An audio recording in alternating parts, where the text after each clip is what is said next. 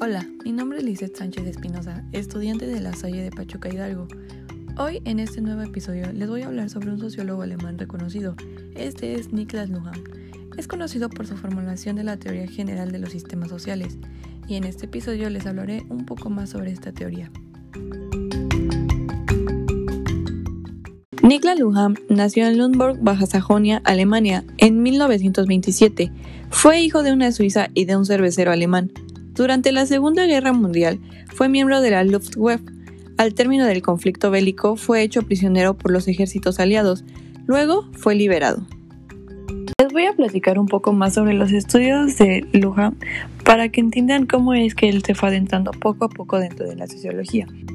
Estuvo en la Facultad de Derecho de la Universidad de Friburgo de Brisgovia, en donde hizo la licenciatura de Derecho a partir de 1946 y recibió su título de abogado en 1953. Además de esto, fue becario durante un año de 1960 a 1961 en una de las universidades más importantes de Estados Unidos, Harvard. Aquí estudió sociología y teoría de la administración. En 1966 inició estudios de sociología en Dortmund sección de la Universidad de Munster, al término de los cuales obtuvo su doctorado en sociología. Desde 1953 comenzó a trabajar como funcionario de la administración pública. Su labor prácticamente consistía en el estudio de los hechos y las conductas delictivas cometidas durante el régimen nazi. De 1956 a 1962 fue técnico del Ministerio de Educación de la Baja Sajonia. Los cargos académicos que desempeñó fueron de 1962 a 1965. Formó parte del Instituto de Investigación de la Escuela Superior de Ciencias de Administración de CIRA. De 1966 a 1967 fue profesor interino de Sociología en la Facultad de Derecho y Ciencias Políticas de la Universidad de Munster. En 1968 también fue profesor de Sociología, pero en la nueva Universidad de Bielefeld y de la Facultad de Derecho de la Universidad de Manchester. De 1970 a 1973 fue integrante de la Comisión para la Reforma de la Carrera y profesor invitado de la Universidad de Frankfurt. En 1974 ingresó como miembro de la Academia de Ciencias de Westfalia del Norte. En 1975 fue profesor huésped de la New School for Social Research de Nueva York en Estados Unidos y en 1980 de la Universidad de Edmond de Canadá. En Harvard se habían vinculado con Talcott Parsons, luego a Munch y a Georgian Habermas.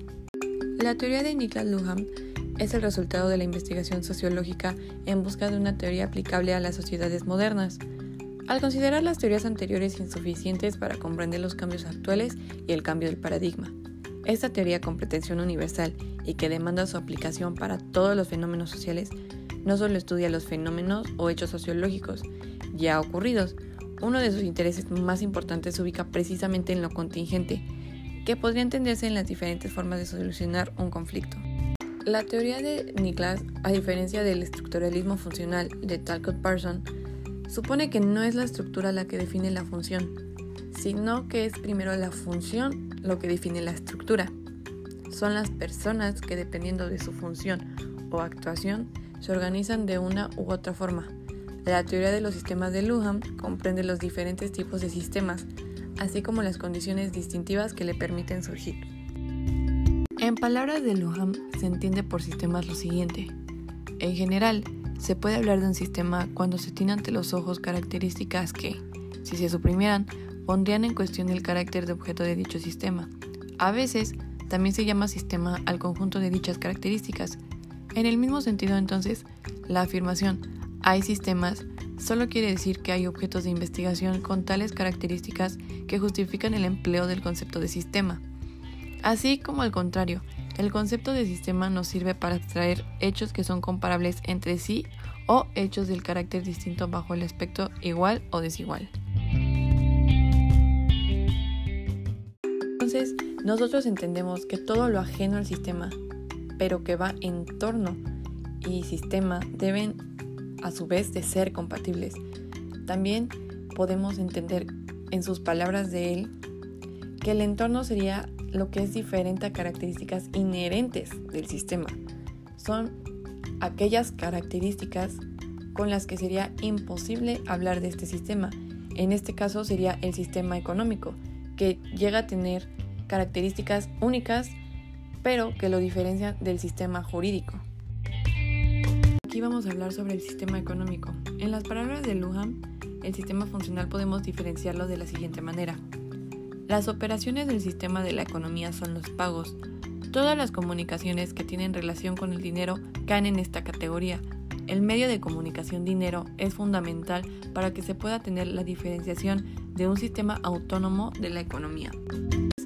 Nosotros podemos entender que el sistema económico es el responsable de proveer a la sociedad los bienes y servicios que se necesitan y necesitamos llevar a cabo una comunicación con el sistema político y jurídico, porque aquí son los que ejercen especial supremacía e influyen de manera significativa, aunque la teoría de los sistemas se puede decir que de manera indirecta y sin influir en la autopsiesis.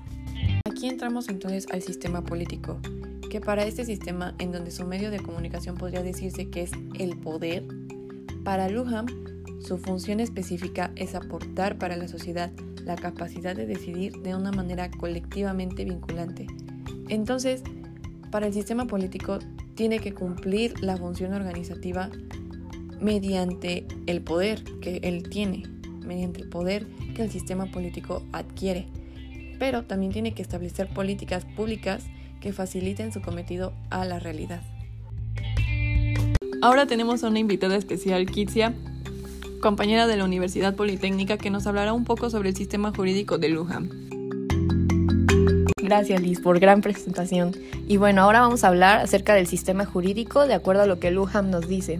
Y bueno, él lo define como que el derecho es un sistema funcionalmente diferenciado de la sociedad moderna, cuya función es mantener estables las expectativas aun en caso de que resulten vanas. Dichas expectativas son normas que permanecen estables independientemente de su eventual violación. El código que orienta el derecho está constituido por la diferencia binaria legal o ilegal. Existe comunicación jurídica toda vez que en caso de controversias alguien reivindica los derechos y en referencia a la normatividad vigente debe lograr decidir quién posee la razón de la legalidad y quién no. Por lo tanto, el derecho es un sistema que resuelve los conflictos y al mismo tiempo genera otros, ya que con base en el derecho puede resistirse a las presiones o pueden rechazarse las órdenes expresas. Programas que permiten el código del derecho ser operativo están consumidos por el conjunto de normas y procedimientos. Y bueno, pues de acuerdo a lo que Luham nos dice, nosotros podemos llegar a la conclusión de que pues el sistema jurídico se produce gracias a la creación de nuevas normas que buscan regular las expectativas sociales. Y bueno, de estas busca parámetros de lo admisible o lo no admisible. Gracias a mi invitada especial del día de hoy por su gran aporte. Siempre es un placer tenerla aquí presente. Y bueno, continuando, vamos a hablar un poco sobre complejidad. De lo que se entiende para Luján podemos decir que la complejidad de unidad indica el hecho que no todos los elementos de dichas unidades pueden estar simultáneamente en relación con ellos mismos.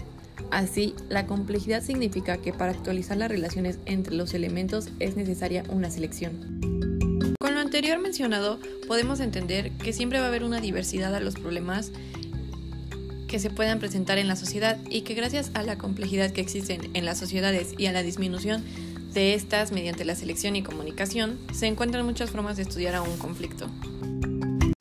La ideología y soberanía con la teoría de los sistemas sociales. Los sistemas psíquicos o conciencias representan, junto con los sistemas sociales y a los sistemas vivos, uno de los tres niveles de constitución de autopoiesis, las operaciones de la conciencia son los pensamientos. Esto es lo que Niklas Luhmann encuentra sobre el sistema psíquico. Entonces aquí entra la pregunta, ¿qué tiene que ver la ideología con los sistemas sociales? Puede ser que gracias a la ideología los sistemas funcionales llegan a tomar una forma u otra. Entonces aquí es donde la ideología de una sociedad nos da pautas para organizar diferentes sistemas funcionales. Ahora vamos a hablar sobre la soberanía. La socialización de las conciencias no se realizan a través de la intervención desde el exterior, sino exclusivamente como autosocialización. El sistema psíquico utiliza algunos estímulos que provienen del ambiente para reespecificar las propias estructuras conforme al propio modelo de operar. La sociedad, por su parte, puede referirse a los sistemas psíquicos pero debe hacerlo con base en estructuras específicamente comunicativas. Se construyen para este fin las unidades de las personas inclusión o exclusión. El presupuesto de la cerradura operacional excluye también una relación directa entre conciencias diferentes que pueden entrar en contacto solo de manera inmediata a través de la comunicación. Esta se realiza, sin embargo, siempre con base en la doble contingencia y la recíproca intransparencia de los sistemas psíquicos implicados, que permanecen en calidad de cajas negras el uno para el otro.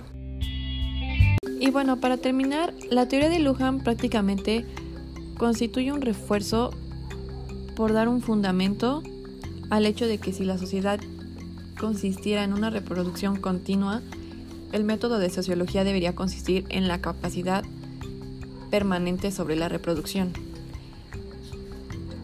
En este sentido, la teoría que desarrolla Luhmann es un pensamiento de congruencia porque se ajusta a los principios de teoría y, como lo llegó a afirmar Habermas, es el mejor de los sistemas de pensamiento. Y bueno, esto ha sido todo por el episodio de hoy. Muchas gracias a mi compañera Kitsia por ser una invitada especial en este podcast. Y pues muchas gracias a ustedes por escuchar. Espero que la teoría de Luham tenga un poco más de sentido o hayan tenido un poco más de comprensión sobre esta importante teoría de los sistemas. Y pues muchísimas gracias. Que tengan una linda tarde y los espero en mi próximo episodio.